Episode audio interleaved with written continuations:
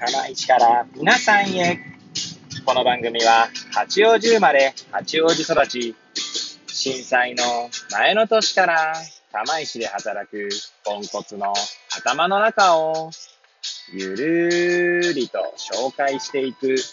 そんな番組です。はい、皆さんいかがお過ごしでしょうか？変な髪型をしたポンコツ薬剤師こと町田和俊でございます。というわけでですね、今日も気軽にゆるりとおしゃべりしていきたいと思います。さてさて、今日は何の話をしようかなーって感じなんですけれども、収録日時はですね、令和3年10月20日の水曜日ですね。はい。時刻は8時35分を回ったところでございます。いつものようにですね、この時間帯は出勤中の車の中で AirPods をつけて運転しながらお届けしております。はい。で、えー今日は何の話をしよっかなーって感じなんですけれども、そうですね、前回かな、えー主体的な学び、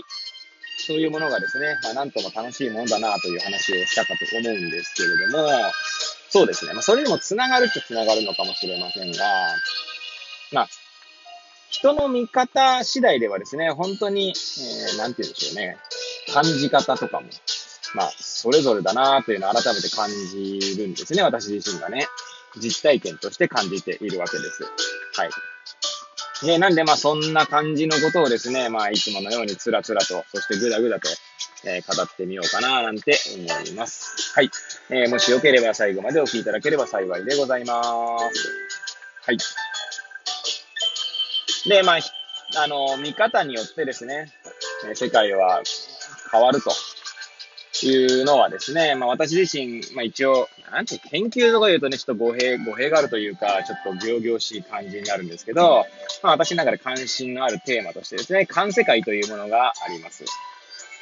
この番組の中でもですね、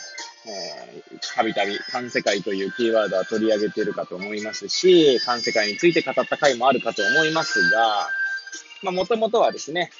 ユクスキュルさんという方がですね、ユスユクスキュルですね。はい。えー、が、えー、なんだっけな。生物、いやー、本のタイトル忘れてしまいましたね。岩波 から出てるやつなんですけど、ちょっと忘れましたが、まあ、環世界と。まあ、要は、感覚器官が異なるとですね、まあ、見てる世界が違うってことなんですけれども、はい。で、まあ、その、人間こと人間に関して言えばですね、まあ、感覚を司るものの中にはですね、やっぱりその思考能力というか、え考え方、そして考え方に影響を与えるその知識とかっていうものがですね、まあ、影響すると思っています。はい。なのでですね、いろんな知識を得れば得るほどですね、そしていろんな考えや感覚を得れば得るほどですね、見える世界が変わってくるんじゃないかなと、まあ、最近は思っているわけですね。はい。で、まあそういう意味で言うとですね、最近は結構ですね、観察するっていう、まあ観察するって言うとね、なんかすげえこう、それこそまた行々しく聞こえるかもしれませんが、まあちょっとよく見てみるみたいなぐらいですね。はい。で観察するということがですね、なんか若干できるようになってきたのかなという気がするんですね。で、な、同じ景色を見てもですね、なんかやっぱりこう、なんていうんですかね、言葉にするのが難しいんですけど、まあ、こう見てる景色が違うという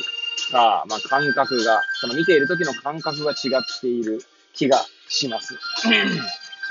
あとはですね、虫ですね。はい。私虫そんな好きじゃないんですけれども、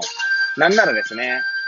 えー虫が、例えば家の中にね、いるとね、まあ、こう言うとあれですけども、まあ虫を退治してしまってたわけですね。まあ一応その時にはですね、まあごめんねという、え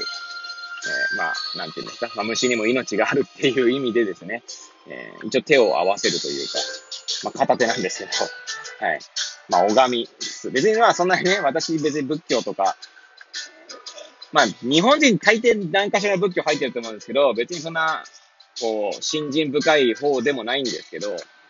まあただ、命という意味では一緒だなぐらいな感じで、えー、まあ、退治するときはですね、とか、あとはこうトイレとかにこう流したりするわけなんですけど、そういう時には、まあ、申し訳ないという気持ちを込めてはいます。まあ、それぐらいではあったんですけど、基本的には退治したんですね。最近ではですね、まあ、退治したりとかですね、追っ払ったりとかっていう、まあ、こともするときにはしますが、えー、あんまりそういう感覚じゃなくてですね、どっちかっていうと、こう、その虫をですね、ちょっと観察してみようみたいな、なんか感覚になってきてますね。はい。昨日もですね、えー、患者さんのお宅に行って、まあ、帰ってきてですね、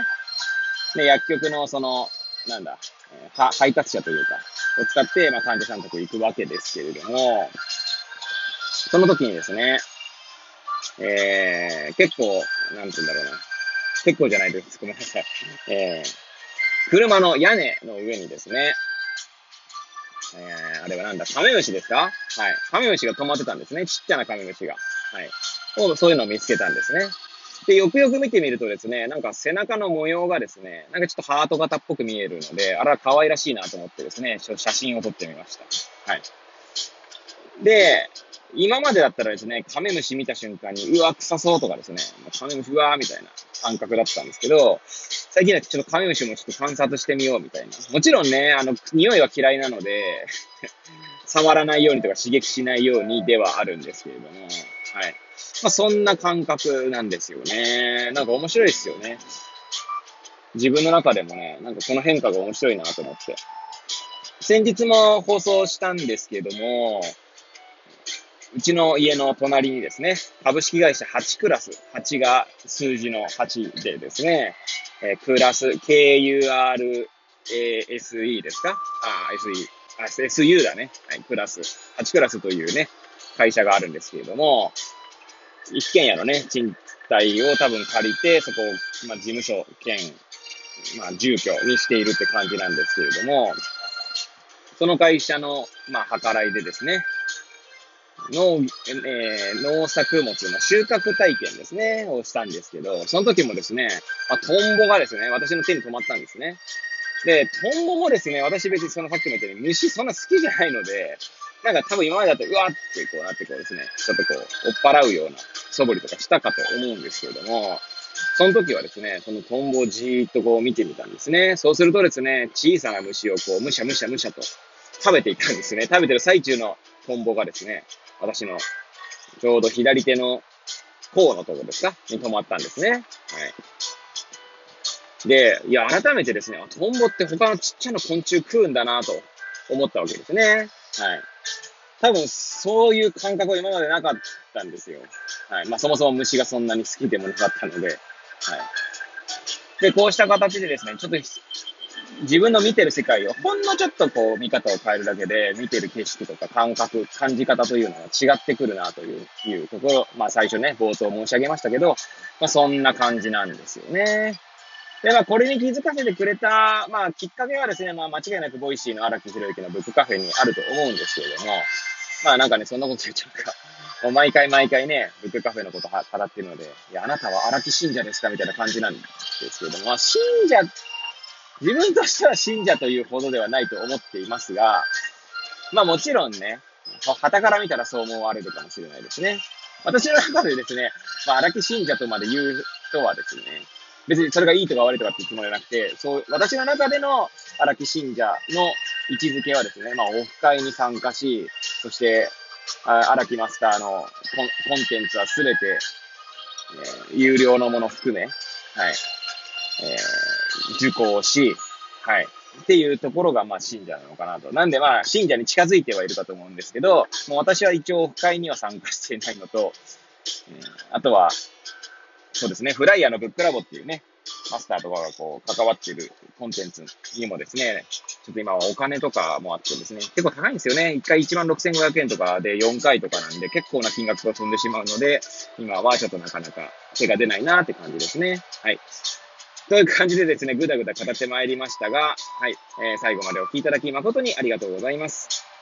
これを聞いていただいた皆さんが、より良い一日を過ごせますようにとお祈りさせていただいて、今日の放送を終了したいと思います。それではまた明日皆さんお会いいたしましょう。さようなら。